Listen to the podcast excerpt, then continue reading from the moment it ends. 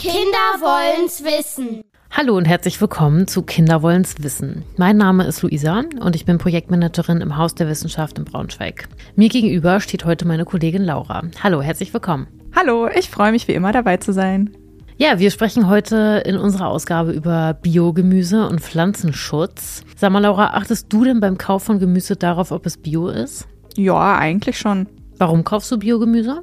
Schätze jetzt mal, dass da weniger schädliche Inhaltsstoffe drin sind, weil das wird ja auch, glaube ich, alles strenger kontrolliert und ich würde dann einfach mal davon ausgehen, dass das auch gesünder für mich ist. Also deshalb kaufe ich, versuche ich Biogemüse zu kaufen. Genau, also es ist richtig, Biogemüse muss auf jeden Fall bestimmte Vorschriften erfüllen und darf zum Beispiel auch nicht mit Chemikalien behandelt werden ob dieses Gemüse dadurch wirklich gesünder ist als herkömmliches Gemüse und was tatsächlich auch die Unterschiede zwischen Bio und normalem Gemüse sind, erklärt uns heute Ute Vogler. Sie ist Gartenbauwissenschaftlerin mit Schwerpunkt Pflanzenschutz und Leiterin des Instituts für Pflanzenschutz und Gartenbau und urbanem Grün am Julius-Kühn-Institut. Ich würde sagen, wir hören einfach mal rein, was unsere KinderreporterInnen heute für Fragen an Frau Vogler hatten. Willkommen zu unserem Podcast Kinder wollen's wissen. Wir interviewen heute Frau Ute Vogler vom Julius-Kühn-Institut in Braunschweig. Ich bin Emilia. Ich bin Paul. Und ich bin Sophie. Was genau ist Ihr Beruf? Ja, vielen herzlichen Dank, Emilian, für die Frage.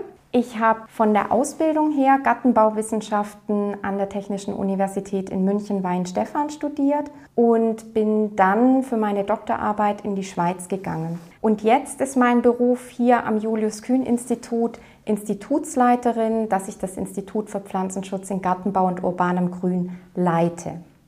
Wieso wollten Sie denn überhaupt diesen Beruf machen? Für mich war es eigentlich immer schon klar, dass ich was mit Pflanzen arbeiten möchte. Ich bin in der Gärtnerei mit Blumenladen aufgewachsen. Also meine Eltern, die haben den Betrieb gehabt, von meinen Großeltern übernommen. Den hat jetzt auch mein Bruder übernommen. Und für mich gehören Pflanzen einfach zum Leben dazu. Und daher war es für mich klar, dass ich auch mit Pflanzen arbeiten möchte. Was finden Sie denn an Ihrem Beruf so toll? Mich faszinieren Pflanzen, allein ihre Vielfalt, ihre Form. Wir können sie essen, wir können sie anschauen. Wir brauchen Pflanzen, weil sie aufgrund von Photosynthese auch hier überhaupt unser Leben ermöglichen auf der Erde. Und wenn man dann einfach schaut, welche wirklich Vielfalt es gibt, auch wenn man an Essen denkt, ähm, wie viel verschiedene Geschmäcker es gibt, auch wie Pflanzen duften können. Für mich ist es eine faszinierende Welt und ähm, eben wie da das ganze Zusammenspiel ist mit der Umwelt, mit anderen Tieren, mit Insekten, mit Pilzen. Ähm, die Pflanzen bilden einfach die Basis für unser Leben hier auf der Erde. Und deswegen finde ich den Beruf so toll. Welche Pflanze ist überhaupt Ihre Lieblingspflanze? Ja, meine Lieblingspflanze. Ich habe schon gesagt, irgendwie, dass mich eigentlich alle Pflanzen sehr faszinieren. Von dem her, ich habe eigentlich gar nicht wirklich so eine Lieblingspflanze. Ich mag es gern, wenn es jahreszeitliche Pflanzen sind. Ich kann sagen, was ich nicht mag. Was ich nicht mag, das sind gefärbte Pflanzen. Die mag ich nicht. Egal welche Pflanze es ist wie sehr sie mir gefällt, aber wenn ich eine schrillblaue Orchidee sehe, die gefärbt ist, das gefällt mir nicht. Aber alles andere gehört eigentlich mit zu meinen Lieblingspflanzen. Was ist dann eigentlich der Unterschied zwischen Biogemüse und normalem Gemüse? Das ist eine sehr gute Frage und betrifft ja auch das Thema, für welches ihr hierher ans Julius Kühn Institut gekommen seid. Der Unterschied zwischen Biogemüse und sozusagen normalem Gemüse, das ist das Biogemüse nach bestimmten Biorichtlinien angebaut werden muss. Dazu gehört teilweise die Sortenauswahl, dass es da spezielle Pflanzen gibt, die verwendet werden dürfen, die nach einem bestimmten Prozess hergestellt wurden. Dazu gehört der Dünger auch zum Beispiel, dass Biogemüse nicht mit chemisch-synthetischem Dünger gedüngt werden darf, sondern dass es eben mit ja, Kompost, mit Mist, mit Gärgülle, Gärresten und so weiter gedüngt wird. Da gibt es auch noch weitaus mehr, eben mit Biodünger muss es gedüngt werden. Dann geht nicht jede Anbauform im Biogemüse, das heißt, die Pflanzen müssen im gewachsenen Boden angebaut werden und dürfen jetzt nicht in bodenunabhängigen Systemen angebaut werden. Also es gibt verschiedene Richtlinien, die klar festgestellt sind. Und das heißt, Biogemüse muss sich daran halten. Auch zum Beispiel im Bereich Pflanzenschutz gibt es auch Unterschiede. Beim normalen Gemüse darf man sozusagen alles nehmen, von vorbeugenden Maßnahmen, von auch der Einsatz von Kulturschutznetzen zum Abdecken. Aber wenn im normalen Gemüse sozusagen keine Alternative mehr zu chemisch-synthetischen Pflanzenschutzmitteln besteht, dürfen diese auch nach den entsprechenden Richtlinien und Vorgaben angewendet werden. Und da gibt es Einschränkungen im Biogemüsebau. Ist Biogemüse eigentlich gesünder als normales Gemüse?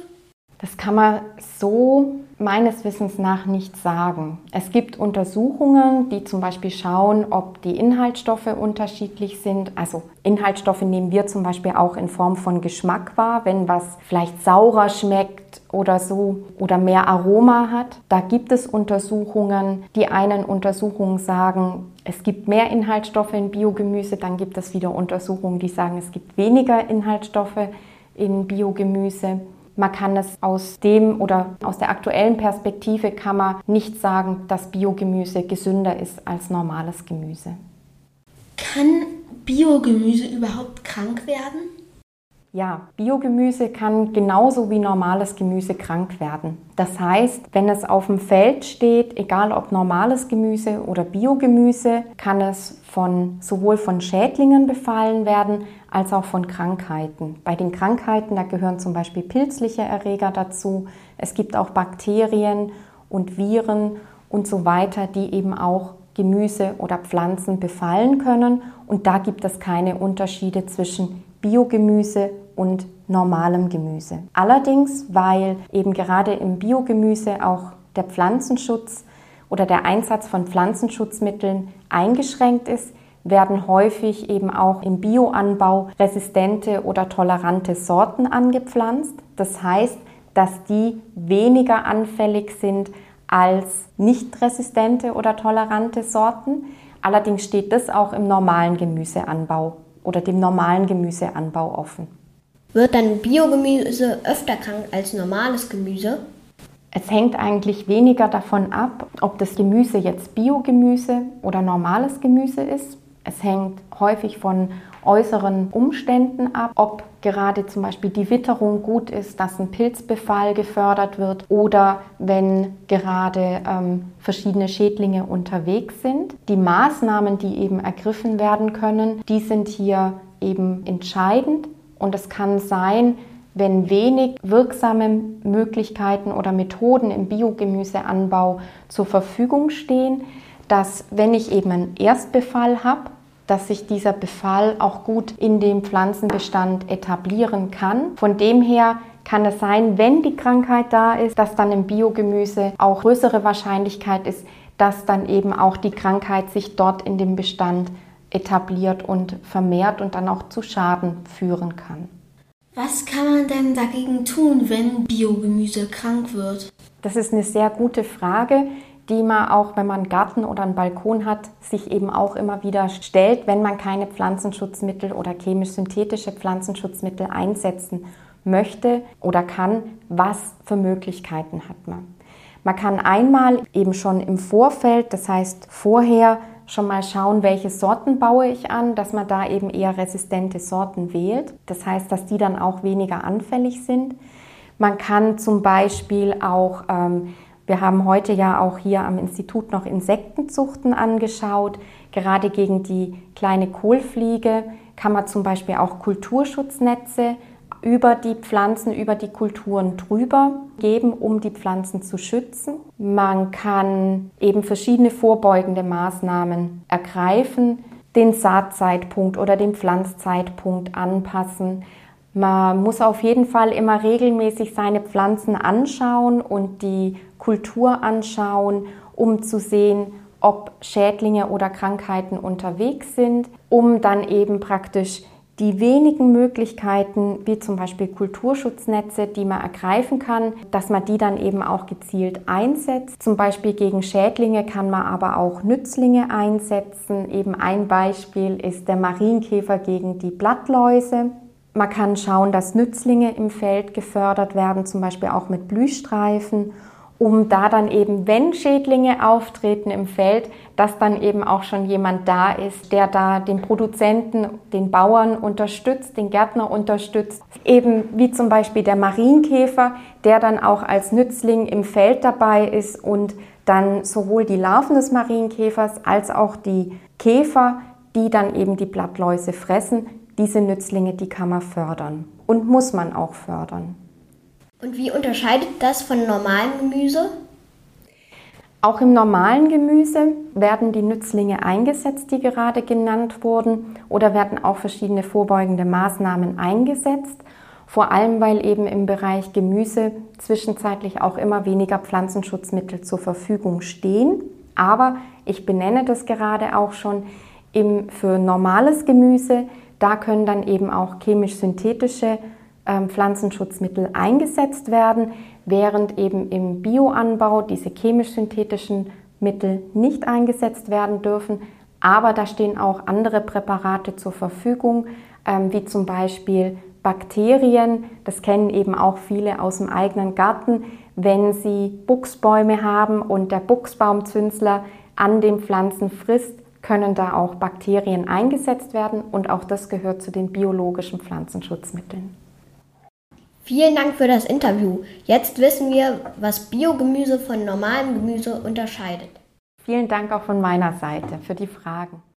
Na, dann sind wir doch jetzt schon um einiges schlauer, was Biogemüse tatsächlich ausmacht. Ähm, besonders spannend fand ich ja zu erfahren, welche Alternativen es zu chemischen Pflanzenschutzmitteln gibt. Wusstest du zum Beispiel, dass Marienkäfer gegen Blattläuse eingesetzt werden? Nee, das wusste ich tatsächlich nicht und das fand ich auch echt interessant. Ähm, es gibt bestimmt auch noch viele andere natürliche Schädlingsbekämpfer, auf die man vielleicht öfters mal zurückgreifen sollte. Ja, ich würde sagen, ich gehe jetzt auf jeden Fall mal in meinen Garten und zähle die Marienkäfer. Vielen Dank fürs Zuhören und bis zur nächsten Folge. Tschüss. Tschüss.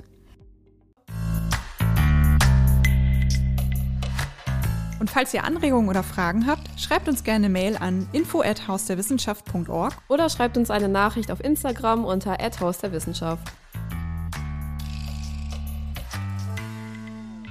Kinder wollen's wissen ist ein Projekt vom Haus der Wissenschaft Braunschweig im Rahmen des Wissenschaftsjahres 2022 nachgefragt und wird gefördert vom Bundesministerium für Bildung und Forschung.